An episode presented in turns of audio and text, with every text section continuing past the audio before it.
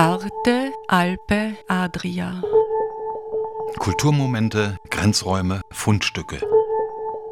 Momenti di cultura, margini, oggetti trovati. Trenutki kulture, obrobja, najdbe.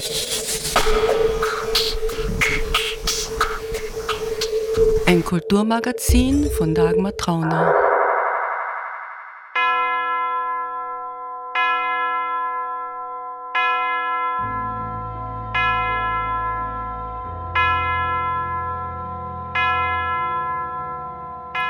November spukt es. Herzlich willkommen bei dieser zweiteiligen, schauerlichen Ausgabe von Arte Alpe Adria Kulturmomente, wo wir uns in die Ausstellung Es spukt in der Stadtgalerie Klagenfurt begeben. Der Historiker Hannes Etzelsdorfer hat eine unheimliche Schau in der Tradition der dunklen Romantik und des Übersinnlichen zusammengestellt. Am Mikrofon begrüßt sie Dagmar Trauner. Herzlich willkommen aus der Stadtgalerie Klagenfurt, äh, wo es derzeit ziemlich spukt. Ich begrüße den Kurator der Ausstellung, Dr. Hannes Etzelsdorfer. Guten Tag. Ja, ich, begrüße Sie ganz herzlich in dieser spukenden Ausstellung ohne CK. Äh, also es geht also um, um, um Phänomene und es war eine schöne Einladung von der Stadtgalerie von der Frau Magister Obernostra, dieses Thema hier zu realisieren. Wir haben mit dem äh, Kurator der Ausstellung, durch der Esselsdorfer, schon einige Ausstellungen, äh, verschiedenste Themenbereiche gemacht und da ist mir sofort der Dr. Esselsdorfer eingefallen. Ich kann mich noch gut erinnern an die Ausstellung äh, der Fälscher. Ja, das war zum Beispiel eine Ausstellung. Ähm, dann gab es auch eine große Ausstellung zum Thema Schmeckt. Dann gab es eine Ausstellung äh, zum, zum Thema ähm, äh, Sprüche, also starke Sprüche hat es diesmal, hat es damals geheißen. Also wir haben wirklich schon einige ganz spannende Themen mit ihm, mit ihm gemacht und er hat das auch jetzt wieder äh, ganz spannend aufbereitet. Also sehr Sinnliches und Übersinnliches, so wie diesmal. Absolut. Also wir sind jetzt hier hereingekommen ja. äh, und es fällt einem dann gleich so das Gespenstische, fast äh, Romantisierende Mhm. auf. Ähm, und zwar die weiße, das Motiv der weißen Frau und äh, de, de, des weiblichen Gespensts. Das ist ein Thema, das vor allem in der Literatur über die Jahrhunderte durchgeistert äh, äh, und, und gewissermaßen noch ein, ein einfachen Prinzip funktioniert. Eine unerlöste Seele, meistens ist es eine Frau, meistens sind die Romane ja von Männern geschrieben, also muss die Frau die gewesen sein, die ihren Mann umgebracht hat und dann Erlösung sucht. Sie darf dann für kurze Zeit aus dem Jenseits ins Diesseits an den Ort des Verbrechens und äh, versucht dann irgendwie einen Gefährten zu finden. Ein bisschen so das Jedermann-Prinzip, wo jedermann auch nicht alleine sterben möchte, um jemanden auf ihre Seite zu ziehen. Das geht nicht so einfach. Das ist nicht mit Wahlwerbung, sondern sie muss sich gewisser Kräfte, mythischer Kräfte bedienen. Und da gibt es natürlich eine Reihe von äh, Helfern, die eingebunden werden können. Also großen Kategorie der Engel, die gefallenen Engel, die also mehr auf der Seite von Luzifer stehen, die sich also anbieten, äh, diesen Weg nochmal zu gehen. Und äh, diese Geschichten äh, sind immer eingebettet in eine romantische Folie. Äh, jeder kennt Lucio di Lammermoor.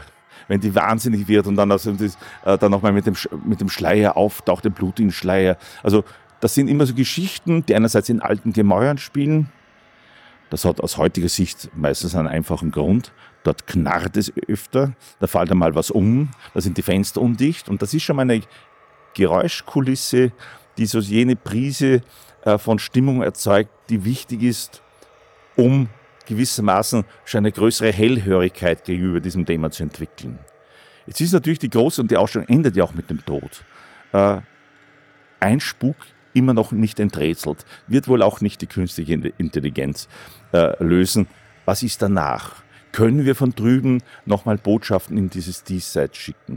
Können wir von drüben äh, nochmals in dieses Leben hineinwirken? Äh, eine Frage, die von Jenseitsforschern äh, Sterbeforscherin äh, Kübler-Ross die sich da intensiv damit beschäftigt, können wir das über diese Achse lösen oder sind wir da angewiesen auf alte Mythen, Orpheus und Eurydike, wo dann jemand noch einmal aus dem Totenreich zurück darf und das ist ja ein, ein Wunschtraum von uns.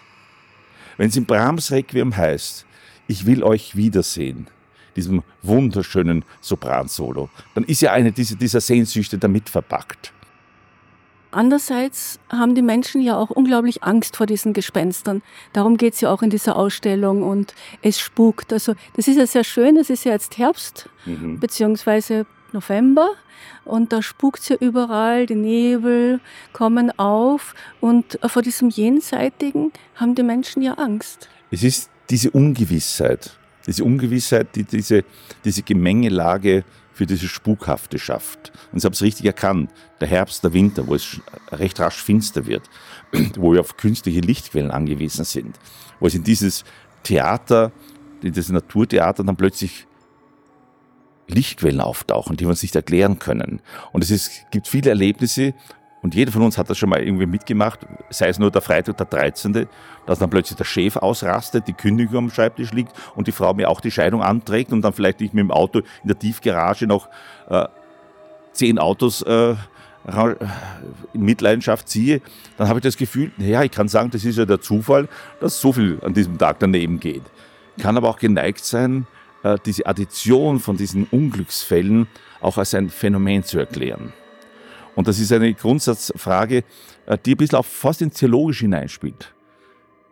Was ist Zufall und was fällt uns zu? Ein Wunder beispielsweise. Wenn dann im mittelalterlichen Heiligen die absurdesten Geschichten erzählt werden, äh, wenn ein Heiliger vierteilt wird, die, die, äh, die Leichenteile eingeböckelt werden und dann plötzlich auf wunderbare Weise erscheint er dann wieder. Das sind es ja Dinge, manchmal auch missverstandene, äh, missverstandene Heiligenlegenden, die auch mit diesem Spukhafen zu tun haben. Es ist ja interessant, dass äh, in der Frühkirche man immer gesagt hat, das sind diese Christen, äh, die essen Fleisch, die essen Blut von einem Menschen, die sind Kannibalen.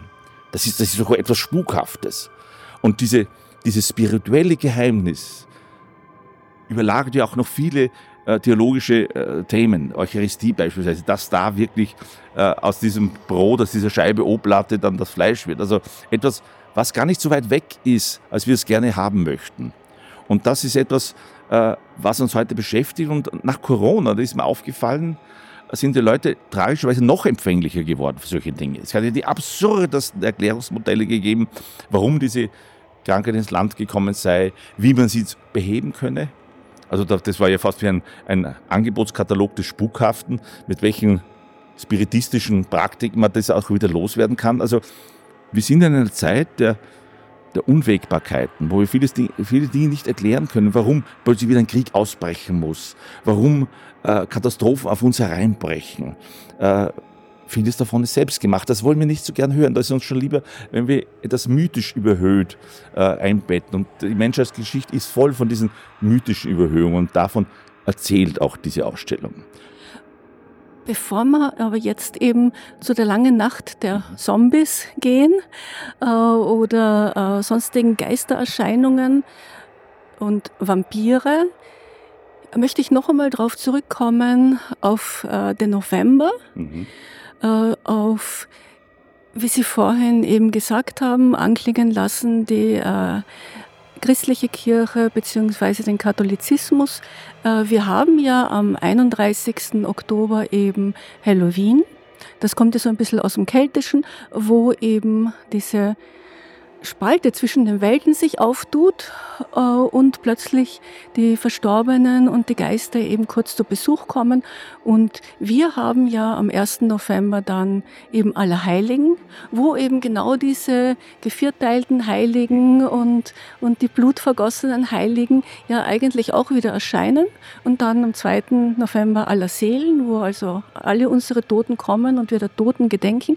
Das heißt, da klafft irgendetwas auf, irgendein Spalt auf und diese zwei Welten vermischen sich und äh, die äh, und die Geister kommen uns besuchen. Das ist teilweise erfreulich und unerfreulich. äh, überall, es ist schon Nacht, es ist halt dunkel, eine dunkle Jahreszeit und auf den Friedhöfen leuchtet alles mit diesen Kerzen. Und das ist doch eigentlich auch äh, ein sehr romantisches Bild. Ein tröstliches Bild, will ich so fast noch korrigieren. Es ist ein tröstliches Bild, wenn am, am Allerheiligen Tag äh, auf dem Friedhof, und das mache ich fast jedes Jahr, dass ich auf den Friedhof gehe, am Abend noch, weil äh, unser Haus liegt in der Nähe von diesem Friedhof, äh, wie das für jeden dann noch ein Licht leuchtet. Manchmal habe ich das fast bedürfnis, wenn da eine Gräberei kein Licht ist, dann habe ich noch kleine D-Lichter mit, um da auch ein Licht zu entzünden. Weil ich auch in der Hoffnung von der Hoffnung beseelt bin, dass für mich auch mein Licht äh, leuchtet. So wie es in der Gebetsformulierung ist, ein ewiges Licht leuchtet, leuchtet dir. Also das ist ein Bild, das da mitschwingt. Und ich habe da eine sehr persönliche Erfahrung auch gemacht. Ich hatte eine Tante, äh, deren Mann äh, in den ersten Tagen des Dritten Reichs in, nach Mauthausen abgeliefert wurde. Nicht weil er Jude war, sondern weil sein Nachbar, ein Schneider, ein jüdischer Schneider in der Gummendorfer Straße in Wien, die Straßen waschen musste. Und der Herr Duckstein, wie er hieß, ist, hat sich runtergestellt und gesagt, das kommt überhaupt nicht in Frage, das ist mein Nachbar, warum soll der die Straßen waschen? Er ist nach Mauthausen überstellt worden und ist wenige Wochen darauf ermordet worden.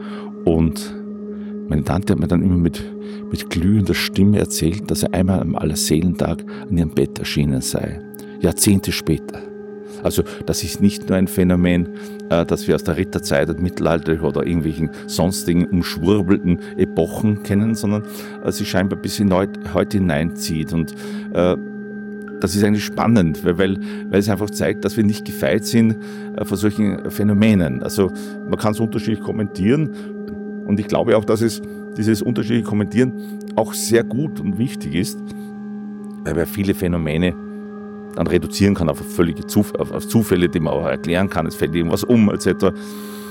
Äh, aber es ist schon eine, eine Art Sprachrohr aus dem Jenseits, das, das manche Leute vernehmen können. Meine Mutter war leider auch so ein Phänomen. Das ist, weil man grauenhaft von solchen Geschichten erzählt hat, äh, wo sie dann fernab irgendwo eine Kerze leuchten, äh, äh, brennen gesehen hat und in dem Moment ausgelöscht wurde, wie, wie dann hunderte Kilometer weiter weg dann ein Verwandter gestorben ist. Das kann man sagen, okay, das ist Zufall, aber das sind schon Dinge, die, sagen wir mal, anfällig machen. Oder es fällt eben einem zu. So. Es fällt einem zu. Äh, und vielleicht ist es so, dass wir heute in einer Welt, die alles wissenschaftlich erklären möchte, und das ist auch gut so, ich will dem ja nicht dagegen reden, dann doch immer schwarze Flecken bleiben.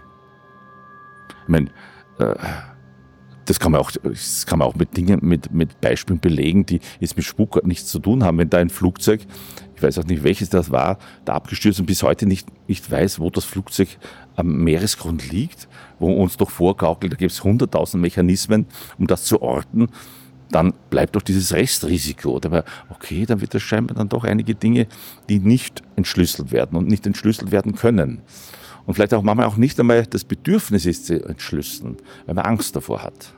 Ich sage der Sigmund Freud, und ich habe an meiner Freud-Ausstellung in Wien mitgearbeitet, äh, dass wir uns den Tod des anderen immer vorstellen können. Da haben wir so eine Art von Management, aber den eigenen Tod, den blenden wir aus. Das ist fast ein Gen in uns, weil wir dann so nach dem Thomas Bernhardschen Prinzip, es ist alles lächerlich, wenn man an den Tod denkt.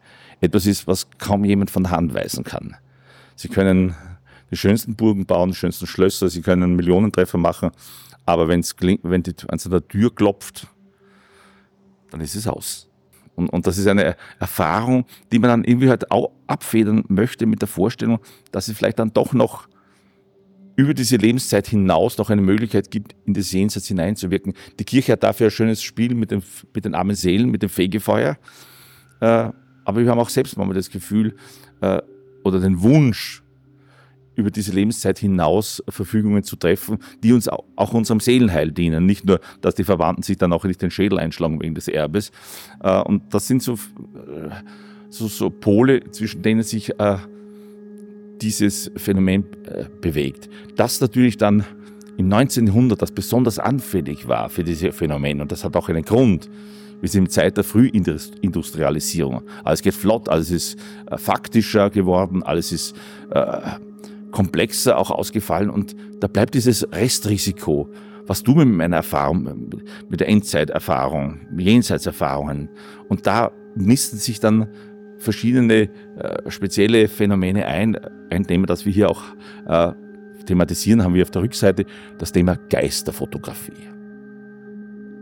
Wenn Sie heute ein unscharfes Foto machen, können Sie es recht rasch zu einem Geisterfoto erklären. Nur im 19. Jahrhundert, wo die Fotografie noch so ein junges Medium ist, wo lange Belichtungszeiten üblich sind, ist einmal passiert, dass jemand durchs Bild gelaufen ist. Unabsichtlich. Und plötzlich sieht er beim Entwickeln, dass da eine schemenhaft eine Figur durchs Bild. Und dann kamen Leute und sagten, schau, was ist denn da im Hintergrund drauf? Da geht wer durchs Bild. Nur der Fotograf hat dann rasch erkannt, das könnte eine Geschäftsquelle werden. Und hat dann, dann wirklich geschäftsmäßig diese äh, Spirit of Photography entwickelt, also eine Geisterfotografie, wo man dann bis hin fast bestellten Motiven, wo dann Balzac dann plötzlich hinter einem auftaucht. Was ja schön ist, wenn ich als Dichter am Schreibtisch sitze und hinter mir taucht Balzac auf, äh, als, als, als ja, Protektor bei der Kunst, dann, dann ist das natürlich, hat das eine besondere Quelle. Also das sind so Dinge, äh, die sich dann übertragen lassen dann auf die cineastischen Dinge. Der Film erkennt sehr rasch, vor allem auch der Schwarz-Weiß-Film, äh, welche mystische Wirkung, gespenstische Wirkung man erzeugen kann. Darum ist auch hier in der Ausstellung diesem Thema breiter Raum gewidmet. Aber da sind es immer noch Geister, sind Dämonen, die auftauchen. Einer, der erst was erkannt hat, dass ich gar keine Dämonen brauche, sondern nur ganz natürliche Phänomene, war Alfred Hitchcock. Wenn er in den Vögeln, und da ist kein einziger Geister, aber plötzlich Vogelschwärme auf einem zufliegen, attackieren, und jeder kennt diese Vogelschwärme. Manchmal in Venedig, wenn man dann steht und die vielen Tauben. Die Vorstellung, dass da plötzlich einfach die Tauben mich niederhacken mit ihren Schnäbeln. Dann taucht dann plötzlich aus dieser, aus dieser normalen Alltagsfolie dann Urängste auf. Das wird der Natur verfolgt. Etwas, was es in den, in den Mythen ja gibt, wenn Wassermänner aus dem Wasser auftauchen. Das dunkle, schwarze Wasser, unergründlichen Zeiten, wo man noch nicht mit Tauchgeräten äh, absteigt. Aber im Grunde ist, ist, immer noch ein Rest von dieser, von dieser mythischen Wirkung auch da. Dann ist das auch ein Grund, warum man solche Dinge auch cineastisch dann halt umgesetzt hat. Und äh, es ist dann so, dass im modernen Gruselfilm natürlich aus einerseits schwankt, also soll man jetzt wirklich Gespenster damit aufnehmen oder soll man Personen, die wie du und ich, äh, die plötzlich eine Art von Transformation erleben. Es gibt einige Filme, wo dann plötzlich sympathische Leute vorgestellt werden und dann plötzlich entpuppt sich da diese als Monster, also als Gespenst, dass er die schrecklichsten Dinge auch anstellt. Und davon lebt also diese, diese äh, Industrie des, des, des Cineastischen, wo man also diese, diese Regelwerke studiert, wie, wie das funktioniert, wo die größte Erregung beim Besuch ist und setzt da immer was Neues drauf. Wir wissen aber selber, dass wenn man jetzt den Murnaus äh, Nosferatu-Film, der Frankenstein-Film anschaut, ist wesentlich mehr Gänsehautfaktor, als wenn das plötzlich mit großem cineastischen Brimborium äh, inszeniere. Wir haben ja hier den Klaus Kinski, der dann auch in die Rolle von Nosferatu getreten ist, aber das, das war zu viel. Also, also, also das ist eine sehr äh, persönliche Sicht, aber es war zu, zu viel Arabeskenhaftes, äh, Detailreiches dabei, dass die Geschichte ein bisschen hat auslaufen lassen.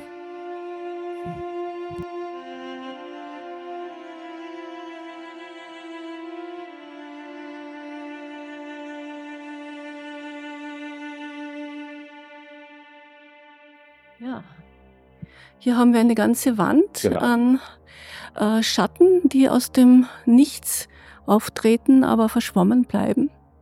Ja, die Gerline Thuma ist eine Künstlerin aus Niederösterreich, die sehr gut vernetzt ist und auch international äh, sehr gut punktet, hat mir diese Folge äh, zur Verfügung gestellt für diese Ausstellung und habe das Ganze unter dem Thema von Sophokles gestellt, unheimlich kann auch tiefes Schweigen sein.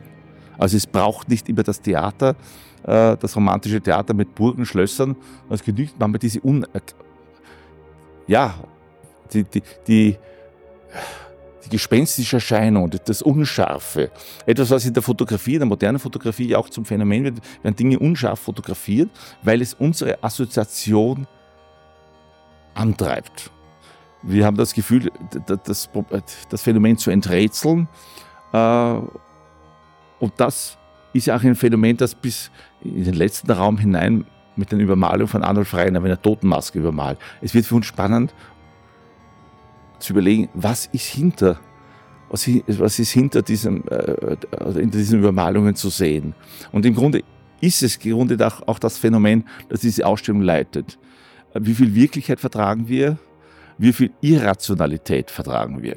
Können, die beiden, können wir die beiden Dinge erfind, äh, äh, zusammenbringen? Äh, oder sind die beide unvermittelbar? Äh, wie weit ist unser Leben von irrationalen Dingen geprägt? Äh, und wie viel Jenseitsglaube, das kommt da mit hinein, abseits von konfessionellen Überlegungen, äh, spielt in unser Leben mit hinein. Weil jeder von uns hat schon mal erlebt, wenn beste Freunde, Freundinnen sterben und dieses Warum dann im Raum stehen bleibt. Warum ist er ausgelöscht? Warum konnte ich ihm das nicht nochmal sagen? Gibt es vielleicht eine Möglichkeit, dass er eine Botschaft da nochmal mitnehmen kann? Und das ist etwas, was im Grunde dieses Thema bis heute in Schwung hält. Gehen wir mal ein Stück weiter. Ja. Ja, wie gesagt, da geht es um das letzte Geheimnis, äh, das wir vermeiden, in den Gesichtern der Verstorbenen zu erkennen. Beispiel dieser Totenmasken, wo also die Bandbreite der, der Ausdrucksskala von Verzweiflung, Empörung, Gelassenheit bis friedlicher Dimension auch reicht. Wir haben hier vorne Sophie Hohenberg, die also an der Seite von Franz Ferdinand ums Leben gekommen ist, man hat fast das Gefühl, dass sie ruhig in den Tod geht. Sehr friedlich, Sehr ja. friedlich. Und wenn wir uns aber hier im Gegenzug dazu die Totenmaske von Anton Bruckner anschauen, da ist fast noch Kampf. Das war noch der Kampf spürbar. Dieses zahnlose Gesicht. Äh, da gab es ja dann noch eine eigene äh, gespenstische Komponente bei seinem Begräbnis. Sein Bruder Ignaz hat nämlich den Anton Bruckner völlig ähnlich gesehen. Und alle waren schockiert, wie Bruckner hinter seinem eigenen Sarg nachgeht. Also das muss eine sehr, sehr seltsame Konstellation ergeben haben. Und Bruckner selbst hat ein besonderes Fehlblick gehabt für, äh, für, für, das, für das Totenreich. Er hat, äh, wie man die Gebeine von Beethoven exhumiert hat, unbedingt dabei sein wollen. Und äh, er hatte wahrscheinlich einen Rang und Namen, man konnte nicht so gleich wegscheuchen, also rein ein Voyeur. Und beim Reinschauen ist, ist beim Brillenglas ein Monokel, glaube ich, in das Grab gefallen. Und das fand er besonders, äh, besonders skurril. Er wollte dann auch die Leichen vom Ringtheaterbrand sehen.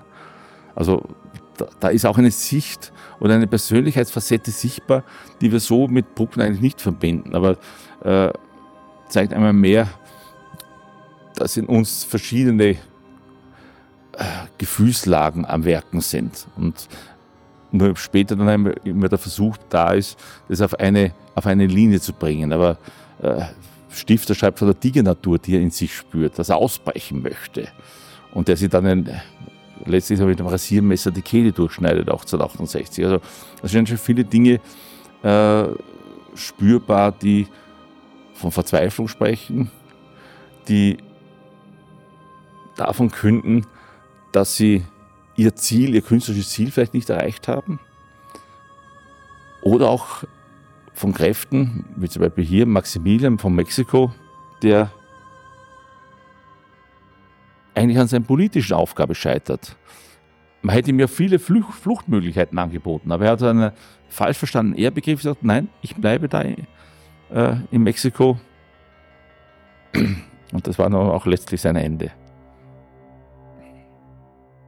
Ja, man sieht hier Totenmasken, aber eine Zeit lang war es ja dann auch üblich, äh, Sterbende bzw. Tote zu fotografieren am Toten. Das war eine besondere Referenzhaltung gegenüber dem äh, Sterbenden, weil man noch einmal erinnert werden wollte an die Verstorbenen. Aber es fällt auf, dass diese Fotos immer auch inszeniert sind, in einem speziellen Lichteinfall. Wir haben hier zwei Fotos, äh, die das sehr schön dokumentieren. Äh, wo wir fast schon das Gefühl haben, das wäre ein Szenenfoto aus einem Gruselfilm. Weil es ist also wirklich nur ein Foto aus dem Jahre 1903, wo der Tod in dem Sarg liegt.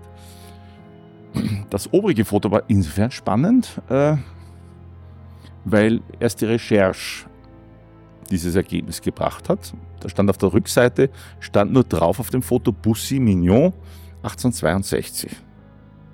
Keine Ahnung, wer, wer das ist. Es ist nur aufgefallen, dass zwei Tote aufgebahrt liegen.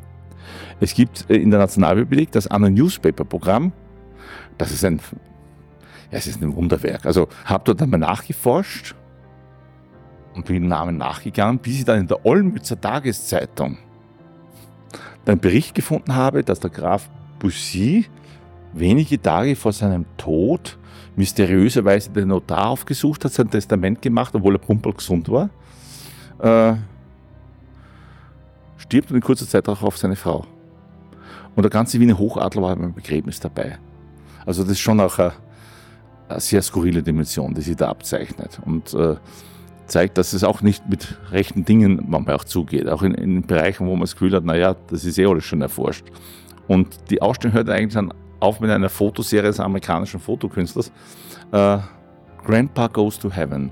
Wie die Leute ja nicht mit dem Donnerschlag des Jenseits erschlagen, sondern ein bisschen Hoffnung mitgeben, wo in einer gestellten Fotofolge, aber sie ist wirklich rührend, dass ich liebe diese Serie ganz besonders, eine sehr schöne Leihgabe von Dr. Fritz Simak, wo ein kleiner Bub am Sterbebett eines Großvaters sitzt, dann plötzlich der Großvater sich erhebt, am Bett dran sitzt und durch das Fenster entschwindet.